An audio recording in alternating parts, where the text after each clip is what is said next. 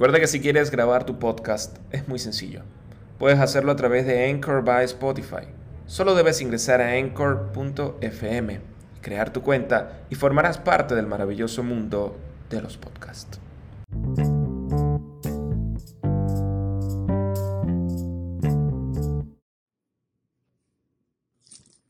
Todos bienvenidos a otro episodio de Self Portrait. El día de hoy en nuestro séptimo episodio vamos a tener a Freddy Ríos, quien es estudiante de medicina de cuarto año, secretario juvenil municipal libertador de Primero Justicia, reelecto o ratificado, representante estudiantil ante el DAE, que es como una especie de seccional fantasma de la Universidad de los Andes.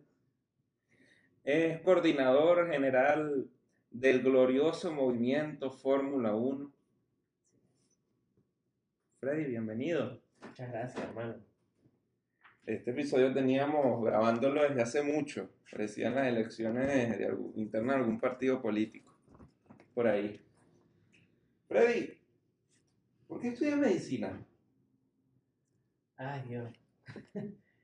la primera vez que yo tuve contacto con la carrera, asumo yo que fue en el vientre de mi madre, porque mi padre es médico, mis abuelos son médicos, y vengo de una generación de médicos. Sin embargo, no le acarreo la vocación al servicio de la medicina a una, a una dinastía familiar, sino más bien a, a, un encuentro que tuve hace años con una experiencia traumática para mí, en la cual, pues, debido a un juego de fútbol, me fracturo la pierna, entro en una etapa de rehabilitación para poder sanar y toda la cuestión, y conozco a a varios médicos que me enseñaron más sobre el servicio, el cuidado, y tuve la oportunidad yo mismo de servir en ese, en ese lugar y poder atender a gente que, que en verdad me, pues me dio ese, como terminar de engancharme con la carrera.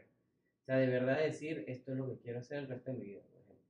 O sea, que fue más una cuestión de vocación de servicio. Sí.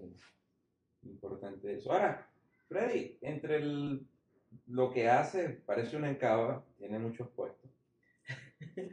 ¿Cómo, ¿Cómo compaginas una carrera tan compleja? Porque, a ver, medicina, eso es la gente que tiene la vida de uno en sus manos. ¿Cómo estudiar esa carrera tan compleja, larga, que te quita noche, que, que, que va a consumir tu vida? Y al mismo tiempo, vamos a partirla.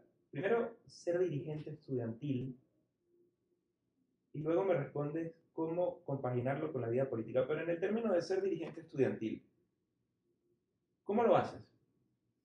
Yo considero que es sacrificio, porque ah, tú ya lo dices, son, son horas que uno deja de repente para descansar o para compartir con sus familiares, simplemente para o seguir estudiando o dedicarse a una actividad política porque muchas veces me ha tocado tener que presentar, porque, o sea, tengo un examen un viernes, por ejemplo, y tengo una actividad el jueves en la tarde, dejar de estudiar dos, tres horas, pero de la tarde para aplicarla a la madrugada, por ejemplo, y llegar al examen con pocas horas de descanso. O sea, la cuestión es siempre administrarse muy bien en el tiempo poder lograr así que cada actividad que uno esté logrando y en cada lugar donde uno se representa hacer el trabajo bien. De nada me cabe a mí tener tantos puestos, puesto en una encaba y que el encaba esté maltrecho, que no tenga motor, que el, el encaba siga manejando y siga andando, es por el sacrificio que yo digo que he hecho durante todo este periodo de que empecé la carrera, inicié mi vida política y, y ha sido constancia de, de sudor, de lágrimas y de sangre, literal hasta donde entiendo, Freddy, tienes un registro académico envidiable. Envidiable para una persona que hace dirigencia estudiantil. Sí, bueno, yo me considero un estudiante promedio. No soy un estudiante de 20, pero tampoco soy un estudiante de 10. y voy a clase. Y voy a clase.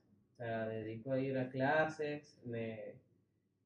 porque como tú lo dices, o sea, ya en esta etapa de la carrera, cuando uno está en cuarto año de medicina, no es simplemente eh, ver dibujos animados o que es un texto en un papel, sino que ya se representa en personas, en pacientes, en las cuales voy a atender a partir del quinto año, que ya se encuentra uno como interno de pregrado.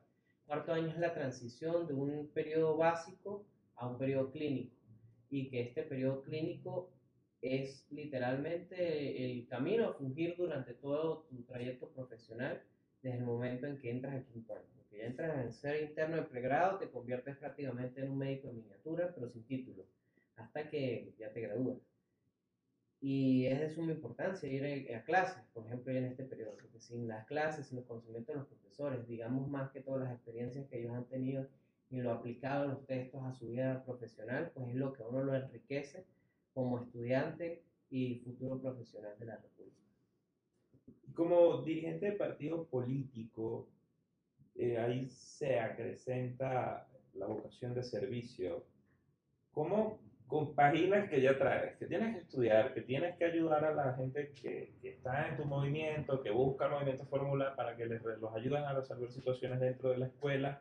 Ya vienes ahí cargado y resulta que te tienes que cargar con más cosas, te tienes que cargar con planificar actividades o ayudar en alguna comunidad, las, clásicas, el contacto con la gente que te toca tener como político. ¿Cómo, ¿De dónde saca fuerza para, para llevarlo más allá?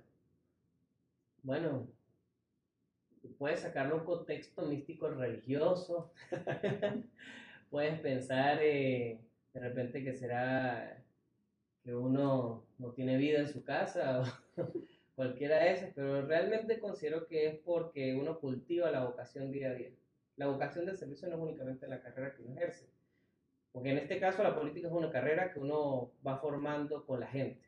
Es una política distinta, pues una, es una carrera distinta a lo que sería una carrera de repente académica, porque el quien le da validez a esto son las personas que tú tratas. al final y al cabo, la, la vocación del servicio, eh, del ser político, se cultiva día a día con eso que tú dices, con las comunidades, con esto. Entonces es como que tú estés estudiando dos carreras. Realmente. estudio medicina, pero mi otra carrera que estoy forjando, que le da legitimidad de uso a, a, esta carrera, son las personas. Y si yo no cumplo con las personas o cumplo con las actividades, con las comunidades, es como que si estuviese raspando esa materia.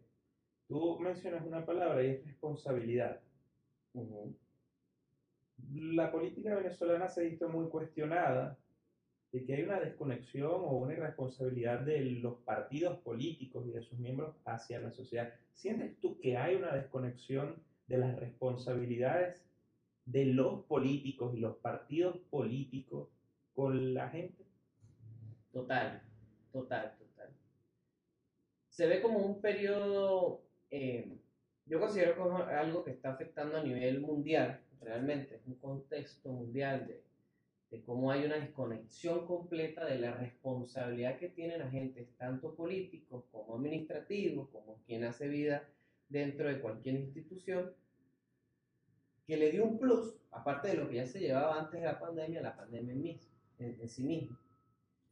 Porque las personas dejaron de sentirse comprometidas con el otro por tener que salvaguardar su integridad, ya sea por lo del COVID, ya sea por una situación financiera, porque sabemos la, la, realidad económica que trajo consigo la pandemia para todos los sectores del, país y del mundo.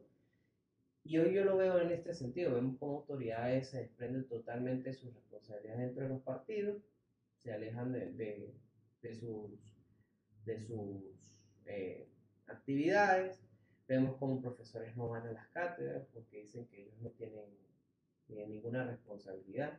Y eso es algo de que ya venía, porque es lo que te digo, ya venía consigo. O sea, es una cosa que es, es inverosímil como el gobierno o digamos este dinamismo en el cual involucra que todo o sea, todas las personas se conviertan en delincuentes dejando de cumplir su función. En mi familia tenemos una, una digamos, una, o sea, una promesa, no, es como una especie de, de mantra, nunca faltar a lo que uno tiene que hacer en su responsabilidad. Mi mamá en una época ganaba 7 dólares al mes en su trabajo dentro de la, de la gobernación. 7 dólares, sea, 7 dólares tú vas aquí a la panadería, son dos panes, un café y se acabaron los 7 dólares. Y ella iba religiosamente de lunes a viernes. Entonces decían, los compañeros le dicen, ¿usted por qué hace eso? ¿Está loca o qué? Dijo, yo tengo una responsabilidad. Mi responsabilidad que yo firmé cuando me contrataron era que yo tenía que venir aquí de lunes a viernes. El hecho de que el gobierno me pague o no poquito no significa que yo tenga que dejar de cumplir con mi responsabilidad. Porque el gobierno incumple con su responsabilidad de pago, pero son ellos los delincuentes. Yo no puedo acarrear con la responsabilidad de ser delincuente frente a un Estado que en algún momento, revisando alguna lista, dice, pero usted no vino a trabajar un mes. No, es que el gobierno no me pagaba lo suficiente, entonces la constitución dice tal cosa, sí, pero usted tiene una responsabilidad que usted firmó.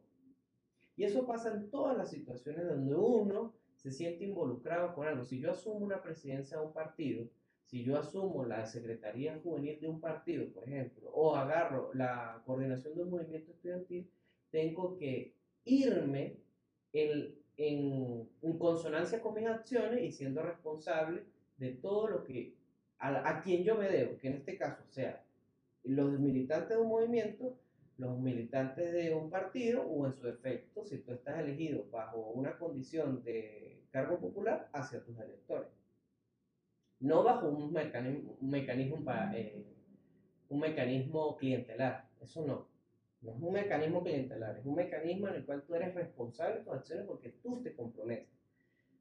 ahí es donde uno eh, lee los cuatro acuerdos de los Olmecas. El primero, ser fiel a tu palabra. El segundo, eh, no, no crees, este, no supongas nada el tercero y el cuarto, que son inclusives más importantes que los demás porque te hacen referirse a ciertas personas como lo que en verdad deberían ser, que es la responsabilidad afectiva que, que deberían tener todos con respecto a, las acciones que, comen, eh, que comete cada uno. Ya va, que ahorita no me acuerdo los otros. Se. Eh, acuerdo. Miren. Ahora sí, ocuparse de internet.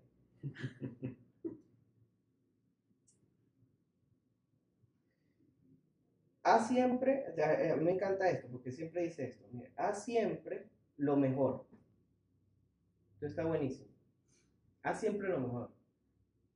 No te tomes nada personal, imagínate. Honra tus palabras y no supongas nada. Si una persona en consonancia con su responsabilidad agarra esto, dice, ¿qué más tengo que pedir? Eso es lo que tengo que cumplir. Siempre debo hacer lo mejor. De repente yo, y por eso yo te digo, yo siendo estudiante, siendo ejecutor político a veces, eh, no, no, a ver, no cumplo con todo al mismo tiempo porque pues, uno se cansa, uno es humano. Yo a veces, de una jornada hace poquito estuvimos en la Jumbo increíble. Estuvimos allá, estuvimos de las 8 de la mañana hasta la, prácticamente las 3 y media, 4 de la tarde. Y ya después de eso, estaba cansadísimo. Y yo decía, no, pues imagínate, podía a estudiar. Y si me tocaba estudiar, pues me tocaba estudiar. Porque en verdad eres el compromiso de hacer siempre lo mejor, nunca quedar mal. Yo nunca respondo a la tele, por ejemplo. Y nunca lo voy a hacer. Ahora, tú, tú, tú dentro de todo eso mencionas el, lo que es la responsabilidad. Y no es solo la responsabilidad jurídica que engloba llegar a un cargo en esa elección popular, un cargo interno dentro de una organización de cualquier tipo. Freddy, ¿tú crees que estamos utilizando las instituciones para beneficiarnos a nivel personal o estamos cumpliendo el mandato constitucional de servir al pueblo? O que todas estas personas que tienden a, querer encabezar movimientos, que, instituciones, organizaciones políticas, simplemente lo hacen con el fin único de beneficiarse, de llegar a un cargo y obtener cosas para ellos, olvidándose de la responsabilidad. Pero yo no considero que sean todos, siempre pues, están muchas excepciones en la política. O sea, hay gente que dice, no, que los políticos son cochinos, que la política no sirve para nada. Crean este... La política es el show de los feos. Sí, la política es el show de los feos, eso no es mentira. Lo que ocurre es que existe entonces, le meten la antipolítica y nos iríamos ahí un tema bastante más extenso. Sin embargo, con lo que tú estás planteando es que la responsabilidad que tiene cada uno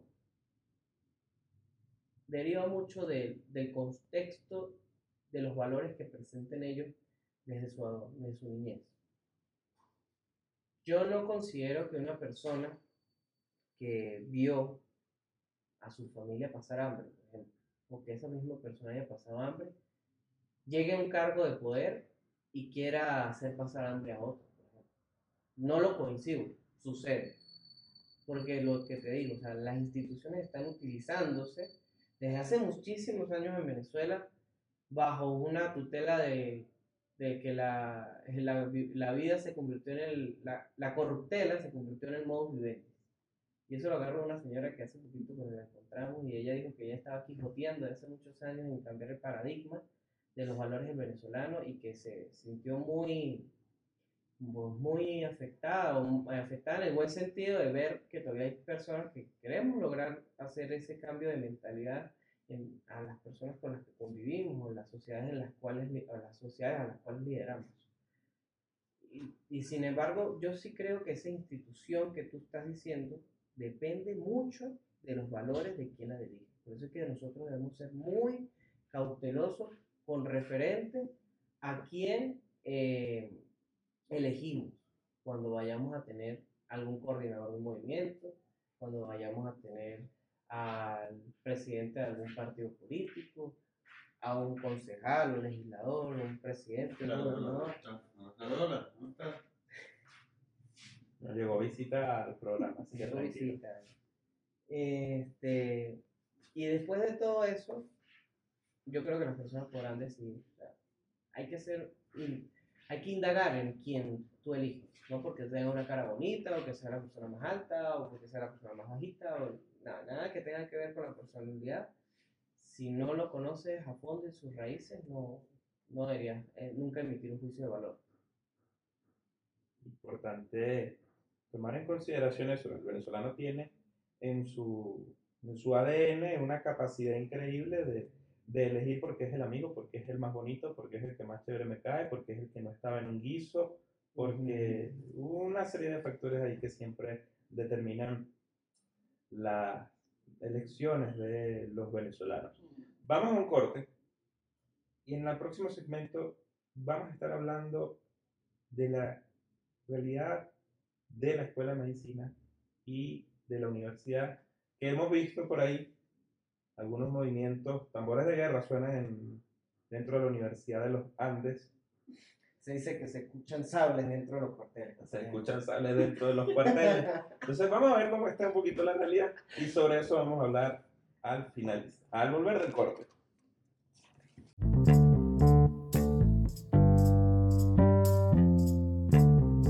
Recuerda que si quieres grabar tu podcast es muy sencillo. Puedes hacerlo a través de Anchor by Spotify. Solo debes ingresar a anchor.fm, crear tu cuenta y formarás parte del maravilloso mundo de los podcasts.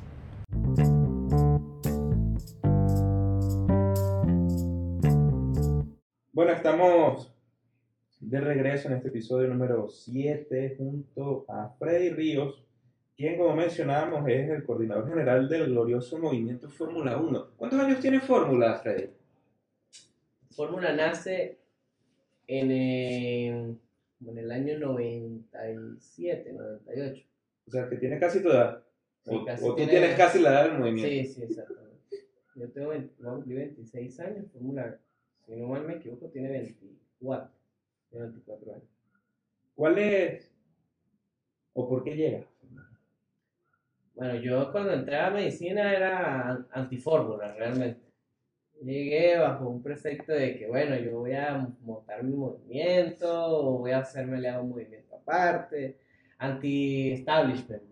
Era el- el- la- el- la, La vaina la definición de anti-status quo. anti-status quo, vamos, a, vamos contra todo, vamos a quemarlos todo, burn it all. Pero cuando yo de repente entro, creo que bueno, sí, eh, solidificamos un primer año, me acuerdo que fue muy lindo porque eh, eh, el primer año es el año de los populares. Quien llega, este, habla con la gente, quien está pilas en esto y tal, y después que empiezan las evaluaciones y empieza el tema académico, pues ahí es donde... Si, si es verdad lo que dicen, Freddy, tú que estás en fórmula y medicina, que, que si alguien raspa en medicina es como si tuviese lepra. Lo que ocurre es que son años cerrados. Entonces, como son años cerrados, eh, la gente con la que tú normalmente convives es con la gente de tu año. Tú estás en primer año, convives con la gente del primer año. Tú estás en cuarto año, convives con la gente de tu año.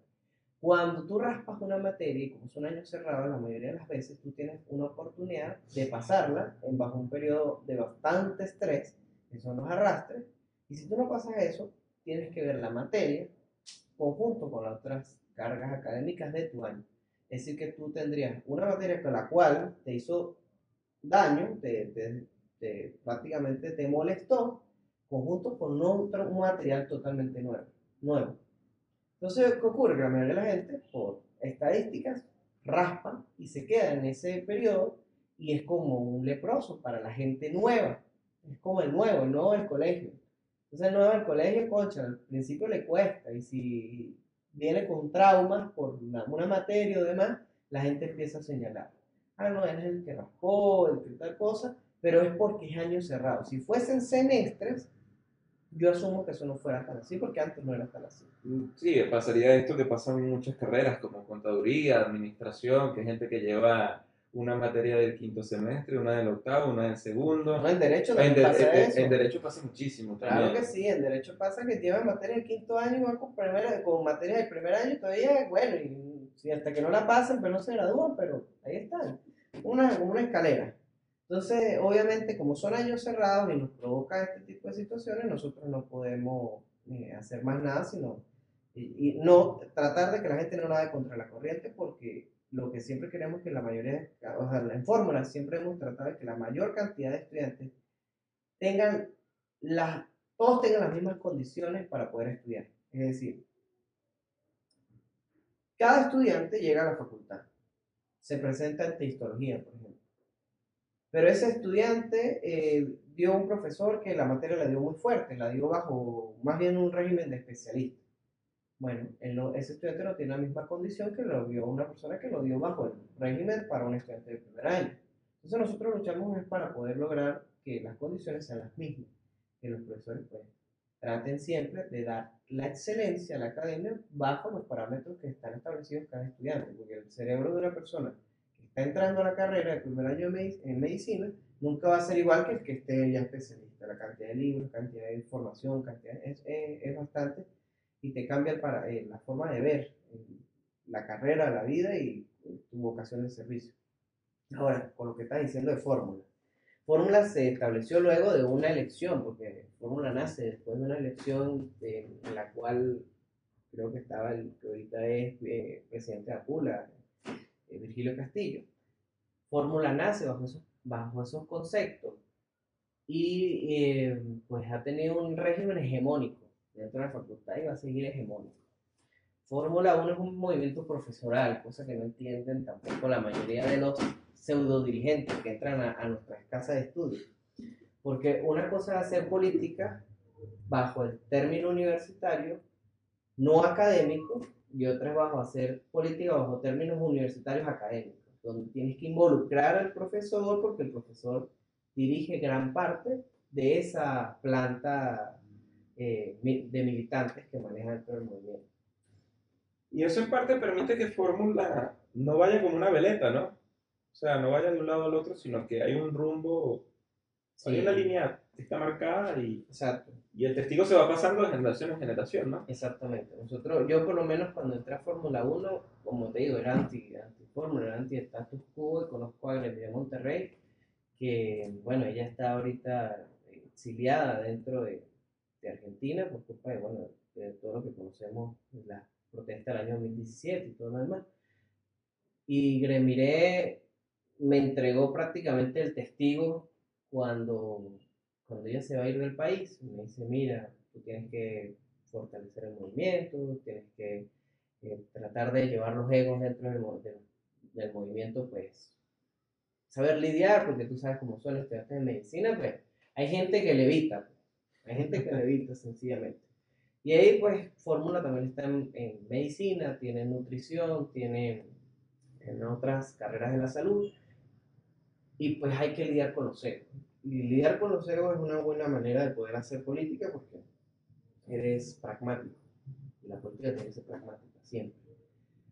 Y entonces, pues, imagínate, yo Gremire me dio mi, eh, el testigo, me entregó la, prácticamente la coordinación del movimiento en una oportunidad viniéndose las elecciones.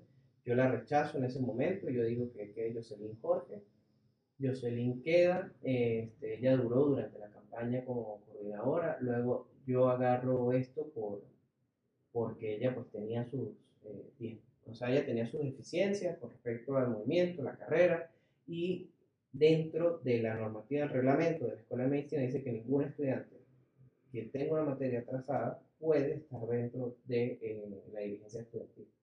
Entonces, eso es, un freno. Pues. O sea, un contrapeso maravilloso. Claro, un freno para los vagos, por ejemplo. Pero eh, uno, pues, es lo que te digo, a punta de sacrificio tiene lo que tiene. Yo estoy en cuarto año de medicina y ya pasé primero, segundo y tercero con materias que me me rozaron el cuello y yo dije, no, bueno, tengo que echarle mucho pichón porque si no, mis otras aspiraciones bajo la otra carrera que estoy haciendo y forjando se pueden debilitar. Y es lo que uno dice, haz siempre lo mejor. Si yo no puedo hacer lo mejor siendo dirigente de Fórmula 1, no, no puedo esperar ser, a hacer lo mejor siendo secretario municipal. Una cosa se contrarresta con la otra. Tiene que ir de la mano tienes que ir siempre en consonancia, siempre con tus acciones. Tampoco es que uno es un santo, porque yo no soy santo y soy bastante, diría un profesor mío de canto, eh, que soy, bastante mundano. Pero sin embargo, pues uno tiene sus su cositas. Pues. Freddy, tú hablas de compaginar la vida, la, la dirigencia estudiantil, con tu responsabilidad de partido. Ahora te pregunto, tú, al igual que yo, iniciaste en Voluntad Popular Activista. No me toques ¿Cómo? no, no te voy a tocar ese bal porque... Pero, ¿por qué, ¿por qué hacer la transición del amarillo, del naranja al amarillo? ¿Por qué llegar a Primera Justicia? Bueno, Primera Justicia fue un partido que es hermano de Voluntad Popular o, hijo, ¿no? Como hijo. Digo que es hijo hermano, una cosa es rara. Sí, es, como incestuosa la relación, porque era Julio, Enrique, Leopoldo y Gerardo Blay, los Backstreet Boys.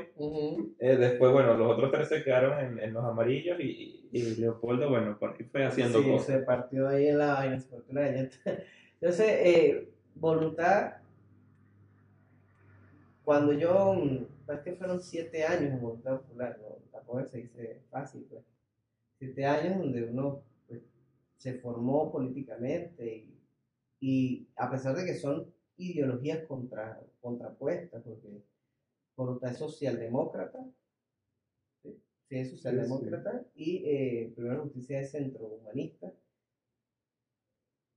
pues más bien adopté bajo la transición propia de, de la dinámica política que estaba sucediendo en el país, vi los vientos, los olí, y aparte, por situaciones propias del partido y que dentro de la carrera se establece mucho lo que es el compromiso de ser humano, vi que lo único que pudiese yo seguir haciendo política y que con lo cual yo me hubiera reflejado era primero justicia. O sea, lo vi bajo los valores que establecían del centro humanismo, este, la calidad de las personas con las que se trabaja, el dinamismo con el que se trabaja, la estructura, todo para mí fue maravilloso porque como que encontré mi sitio ideal. de verdad, yo le agradezco a Voluntad Popular la formación que tuve por, durante tantos años, las amistades que logré, y, pero encontré mi lugar en mi casa en Primera Justicia y creo yo que no, nunca me voy a ir de aquí. Creo yo que nunca sucede, a menos que se desintegre el partido por cuestiones ajenas a nuestra voluntad.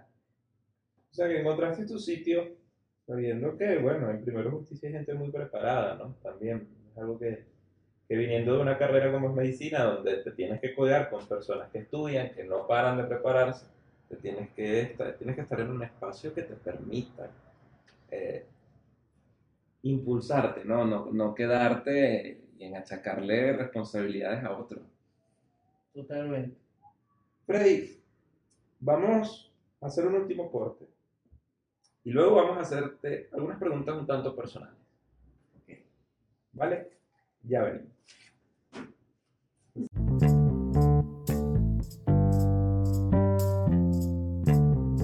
Recuerda que si quieres grabar tu podcast es muy sencillo. Puedes hacerlo a través de Anchor by Spotify.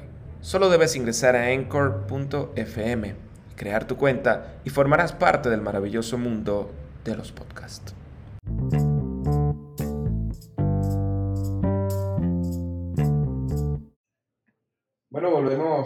A este séptimo episodio, ya en el segmento final, donde vamos a hablar un poquito de la parte más personal, iba a decir íntimo, pero eso suena como raro, ¿verdad, Freddy? Sí. Freddy, un médico que sea tu referencia, y no me digas José Gregorio Hernández, que tiene un cuadro muy lindo, José Gregorio Hernández. Eh, un médico que sea mi referencia. Bueno, yo creo que Juan Carlos Gabaldón, que es un médico reciente, le ganó un programa, él, es parte del programa Chevening de, la Unión de la United Kingdom. Este, y es un carajo de concha, se graduó de la universidad casi, bueno, se graduó summa cum laude. Tiene un programa ahorita de parasitosis, toxoplasmosis, un carajo de coño. A pesar de que ahorita no está ejerciendo como médico, sino es más bien en la parte investiga, eh, investigativa, pues es una referencia, pues el chamo hacía sus cosas, disfrutaba su manera, se veía muy bien. Yo digo que es una referencia ahorita, ese es uno, y el otro eh, médico así de importancia que en verdad considero yo y que aparte es líder en mi partido, eh, el que fue un candidato a la gobernación de, del estado Vargas, Olivares. eh, eh, eh, José Manuel Olivares. José Manuel Olivares, de verdad que para mí es un ídolo en- tanto en política como en, en el área de la medicina. Una especialidad que te llame la atención. Yo he tenido varios toques con varias especialidades en el sentido que de repente... Pero así puede ser cirugía, que me está llamando la atención. Lo que pasa es que uno hasta que no llegue quinto año y disfruta de la cosa, no sabe bien. que disfruta de las majestuosas instalaciones de los quirófanos, de los hospitales Claro. públicos venezolanos, el exceso de insumos que tenemos. Sí, sí, gracias a nuestro querido eh, eh, régimen político que establece unas Bueno, actividades culturales arrechísimas. No, y no podemos olvidar el bloqueo. El bloqueo, claro. Evidentemente aquí los gringos que nos tienen bloqueados y, y bueno, todas estas excusas ¿no? que siempre usamos. Para quienes no lo sepan, Freddy canta también y canta bonito y se le escucha bien. No piensen ustedes que se le escucha feo. Por eso te pregunto, Freddy, ¿cuál es tu canción favorita? Y no me digas con todo el respeto que se merecen mis oyentes colombianos, un vallenato. No, no, vallenato no. Mucho respeto a la comunidad colombiana que se presenta en Venezuela. Y, apar- y aparte que estamos en un estado fronterizo que nos queda cuatro horas y media de Colombia, no, no me gusta. Pero canciones venezolanas, por ejemplo, está Atardecer, que es una canción muy bella eh, de un compositor eh, de Bolívar, oriental. Está también eh, a Creo que te quiero, que es una canción de Luis Laguna, que es un compositor larense. Yo te aprecio mucho, pero todavía no llego a ese, ese afecto. Eh, es una, es una canción, o sea, la- las canciones venezolanas a mí me encantan porque yo desde los 5 años estudié música y me forjé en, flor, en el folclore venezolano a partir de los 14 años, como hasta los 20 y pico, donde pues, estudié música como tal. Eh, yo salí de, con, con cierto reconocimiento dentro de la música, de la Escuela de Música del Estado de Mérida. Y, y de verdad que, pues, música venezolana es como lo principal. o sea, una cosa que yo puedo llegar y escuchar tranquilamente en la tarde, como propio viejo, pero sí, sí me gusta. Freddy, ¿tienes tiempo libre? Sí, claro. ¿Y qué haces en tu tiempo libre? Eh, hablo cosas con mis amigos, este, veo series de Netflix, eh, estoy actualizado con lo que tiene que ver con música urbana, por ejemplo. Me gustaba Bonnie, obviamente. salgo a veces a romper con mis panas. O cosas que son normales, ¿no? Un chamo, tampoco es que yo, como te dije, yo no soy ningún santo. Soy una persona bastante mundana. Y bueno, también tengo una novia, o sea, tengo que tengo que tener tiempo para ella. Yo dedico varios días a la semana a estar con ella y, y, pues hacer mi papel como novio. Salir, comer. Qué respetable. De verdad es todo un señor. Freddy, ¿qué significa Fórmula 1? Fórmula 1 representa un sentimiento mm, que me involucró y me dio, creo que todo lo que tengo ahorita como, como político y como estudiante. A los amigos, a mis amistades, que me salieron mucho de Fórmula y me siento muy honrado de poder pertenecer a y coordinar en este momento a, a este glorioso movimiento. ¿En qué tema vas del próximo parcial? Ay, Dios, en el cuarto de 27. Ah, bueno, vas bien. Un referente en la política. José Manuel Olivares, Tu mejor amiga. mi mejor amiga es Victoria Roche, Whisky o sangría. whisky. ¿Tu comida favorita? Eh, pechuga napolitana. Gracias, Freddy, por acompañarnos en Ah, este hermano, episodio. ¿Cuáles son tus redes sociales, Freddy? Freddy Ríos 10 en Instagram, Freddy Ríos Avendan en Twitter y ya. Eso todos. ¿No estás involucrado en el TikTok? No, No, todavía no, no, he quieres hacer aquel de, de cuando te toca elegir foto de perfil y eres político. No, todavía no he, no he logrado eso porque TikTok eh, le tengo cierto eh, rechazo todavía de esa plataforma. Gracias a ustedes por acompañarnos en este séptimo episodio. Recuerden que el mismo, al igual que todas las temporadas anteriores y todos los episodios de esta temporada, están disponibles en la plataforma de streaming de su preferencia. Este episodio, al igual que todos los demás, miércoles a las 7 de la noche, hora del este de los Estados Unidos. Y agradecer también a nuestros oyentes en Estados Unidos, Colombia, Argentina, Ecuador, Venezuela y Perú. Nos vemos en otro episodio. Gracias, Freddy. Muchas gracias a ti.